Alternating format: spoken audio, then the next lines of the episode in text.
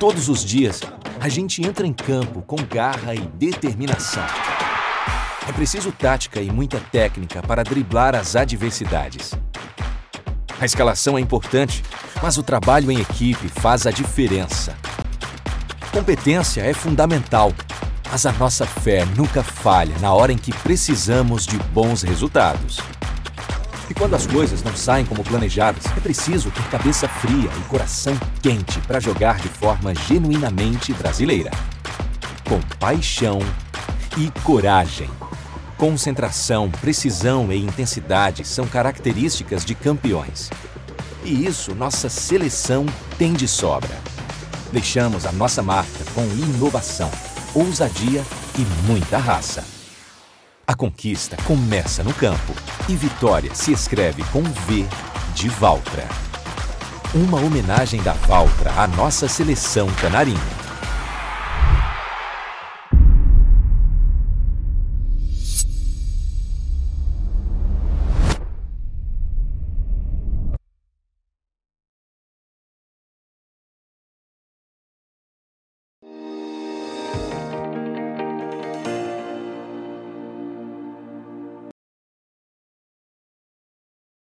Olá, muito bom dia a você que está conectado com a gente aqui no Notícias Agrícolas. Estamos no ar com mais um boletim, entendendo um pouquinho do mercado do boi. O que a gente percebeu é um mercado um pouco mais firme aí nas últimas semanas, mas a gente quer saber lá no Mato Grosso do Sul como estão as coisas. Afinal de contas, Mato Grosso do Sul é, tem aí um grande rebanho e tem também uh, uma grande participação aí uh, do boi a pasto nas escalas de abate.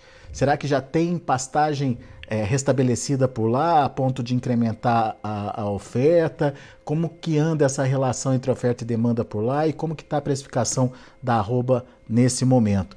Vamos para lá então e quem está comigo aqui é o Frederico Estela, diretor da FamaSul. Frederico que também é pecuarista lá no Mato Grosso do Sul. Seja bem-vindo, meu amigo. Obrigado mais uma vez por nos ajudar a entender um pouquinho da dinâmica aí de produção e precificação uh, do boi no Mato Grosso do Sul. E você estava me contando, né, Fred, que uh, seguindo meio que uma tendência aí uh, do Brasil, o Mato Grosso do Sul também teve uma melhora aí nas cotações.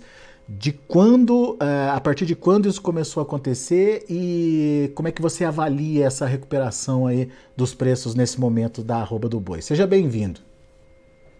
Alexander, obrigado. Então, nós tivemos realmente uma, uma melhoria no preço, na oferta de preço aqui no estado do Mato Grosso do Sul. Coincidentemente ou não, a partir do começo da Copa, viu, Alexandre? É, né? O pessoal Essa consumindo mais, né? o ano inteiro.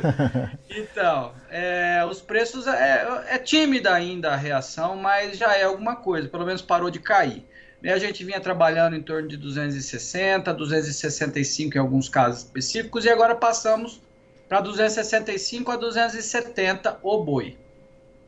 É, é uma, é uma evolução, mas você acha que ela tem fôlego para continuar, Fred? Qual é a expectativa de vocês aí? Então, tudo depende muito do consumo do final do ano, né? Então, esse final do ano está turbinado, né, Alexandre? Além da Copa, final do ano. Então, eu acredito que ele ainda vá mais um pouco, sim.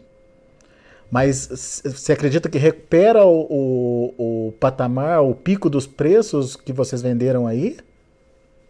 Olha, Alexandre, eu acho muito difícil. Em, falando, em se falando de mercado, a oferta e a demanda é que diga, diz, né? Mas a gente tem alguns fatores aí que é, nos levam a ser um pouco mais cautelosos em relação ao preço, a essa subida, né? Não acredito que o preço vá voltar aos patamares que nós trabalhamos no final, aliás, no começo desse ano é acima de 300, 300, porque nós estamos numa, num momento que está claro a inversão do ciclo. Então, nós estamos no ciclo de baixa da pecuária. Que evidência te faz acreditar nisso? Que, que, que, que números te chamam a atenção nesse processo de reversão do ciclo, do ciclo aí, Fred? Então, além das análises de é, vários analistas comprovando essa tese, vamos dizer assim, é, nós temos aqui no Mato Grosso do Sul um dado muito importante que fica claro. É, se você comparar os meses de janeiro a outubro de 2021 com janeiro a outubro de 2022 em quantidade de abate, nós tivemos um incremento do abate de fêmeas em mais é, em 30%. Então fica comprovado que o pessoal está é, querendo se desfazer de fêmea para poder. Que é, que é a virada do ciclo, é isso. Bezerro caro, o pessoal aumenta é, a quantidade de fêmea porque viabiliza a cria. A partir do momento que fica, a cria fica inchada, oferta maior de bezerro, o pessoal sai da cria para ir para recria ou ir para engorda de macho. Então se desfaz das fêmeas. Esse é o ciclo pecuário. E aí esse 30% de aumento de, de abate de fêmeas esse ano comprova essa tese aí do ciclo de baixa. É, é, um aumento significativo, considerando aí esse período de janeiro a outubro. E a participação dos machos também tem aumentado nas escalas? Tem mais é, gado sendo abatido uh, de forma geral, Fred? Tem mais gado sendo abatido, sim. Aqui a gente, é, teve, a gente teve um aumento de 30% no, no das fêmeas e uma estabilidade no abate de macho. Então, o que vem pressionando o preço da arroba é o abate de fêmeas. São as fêmeas gordas que estão entrando no mercado. Esses machos ainda não apareceram, mas eles vão aparecer? Então, Alexandre, isso aí é tudo é uma conta que a gente é, é, é difícil de você fazer, porque ao, ao, mesmo, ao mesmo tempo que aumenta o, abate de macho, vamos dizer assim, ó, é, tivemos o ciclo de alta, aí aumentou a produção de bezerro. Esse aumento na produção de bezerro, que foi ano passado, no retrasado, provavelmente vai entrar no mercado mais gado gordo é, macho. Só que aí já há inversão do ciclo, que aí, o, o como a gente está batendo muita fêmea, vai se ofertar o ano que vem ou no outro ano menos bezerro. É, então é um ciclo que aí você aumenta o macho e diminui a fêmea. Mas provavelmente nós teremos um aumento do abate de machos para os anos seguintes aí. Muito bem. Enquanto isso, a gente tem essa relação ainda, é, é, digamos, equilibrada entre oferta e demanda. Você lembrou aí da, da Copa do Mundo, das festividades de final de ano, e por outro lado, o, o, a, o aumento aí da, da participação, principalmente de fêmeas, nas escalas de abate.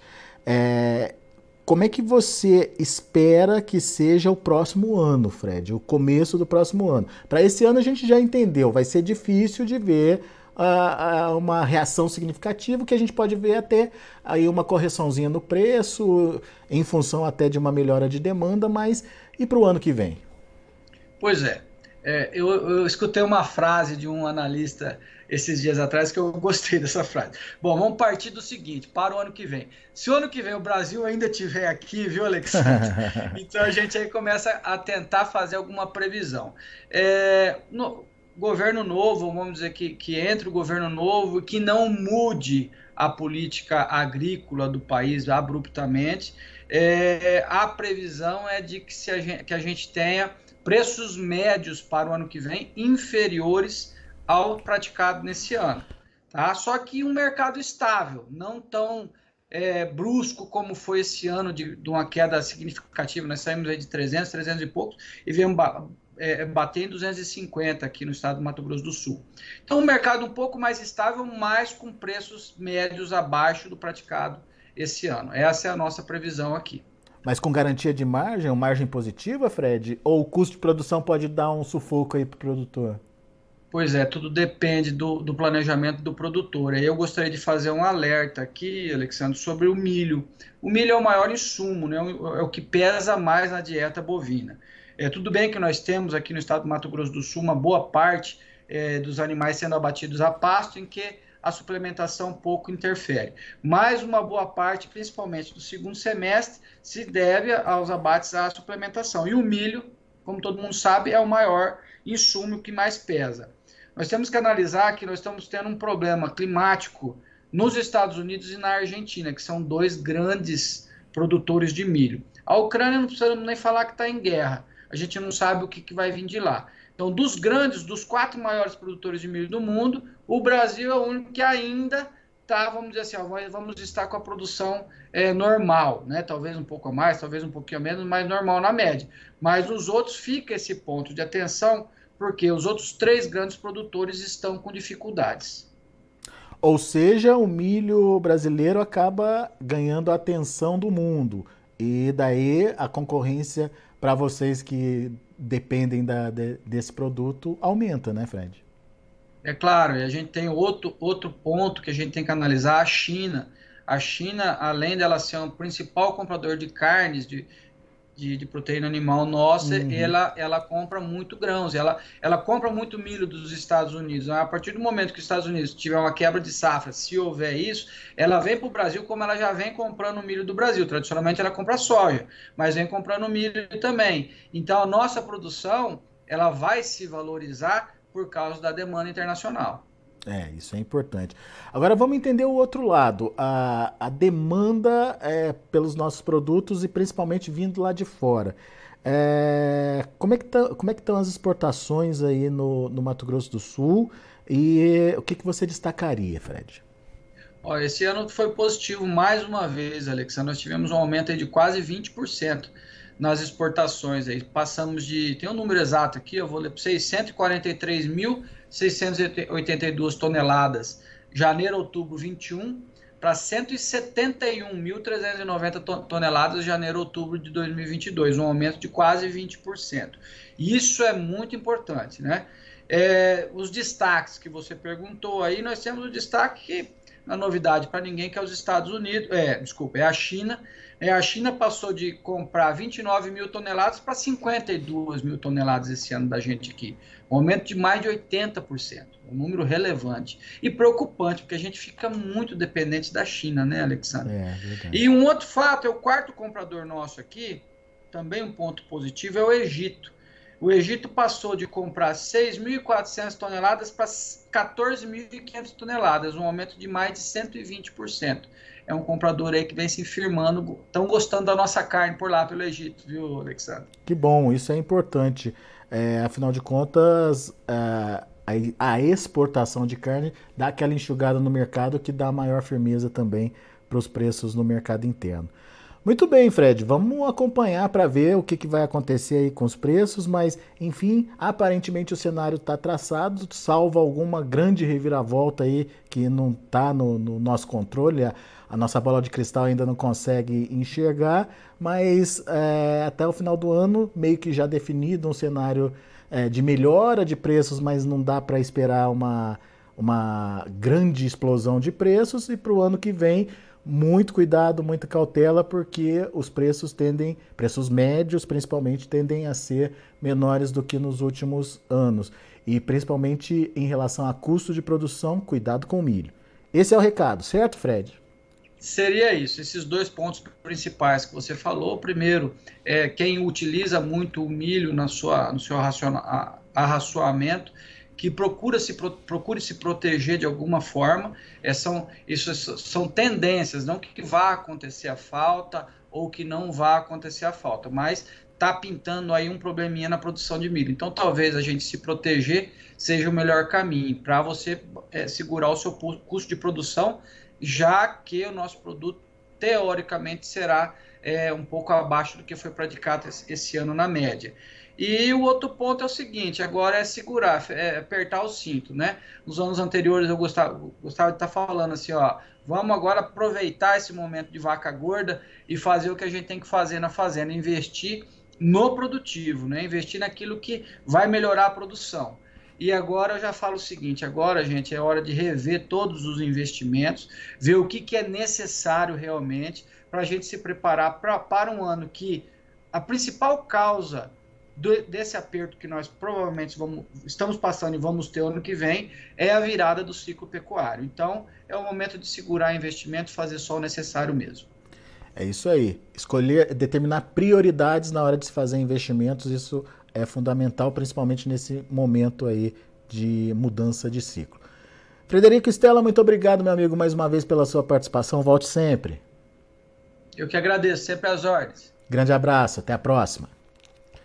Tá aí, Frederico Stella é pecuarista, diretor da FamaSul, Federação da Agricultura e Pecuária lá do Mato Grosso do Sul, aqui com a gente contando um pouquinho do que está acontecendo lá no estado dele.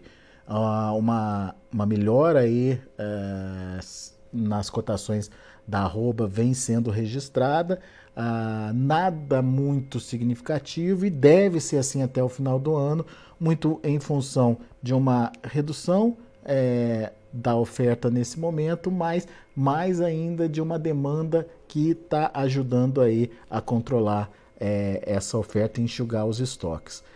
A gente vai ficando por aqui. Ah, deixa eu passar antes para vocês como estão os negócios lá na B3, no Mercado Futuro. Vamos ver. Janeiro, 301,80. Olha aí, uh, o mercado para janeiro caindo 1,1%. Fevereiro, 302,75, queda de 1,06%. O março, 305,80, uma queda um pouco menor, de 0,07%. Indicador CPEA fechou ontem com alta, 284,90, uma alta de 1,59%. São os números do mercado do boi, portanto, a gente fica por aqui. Agradeço muito a sua atenção e a sua audiência. Na sequência tem João Batista Olive com Tempo e Dinheiro.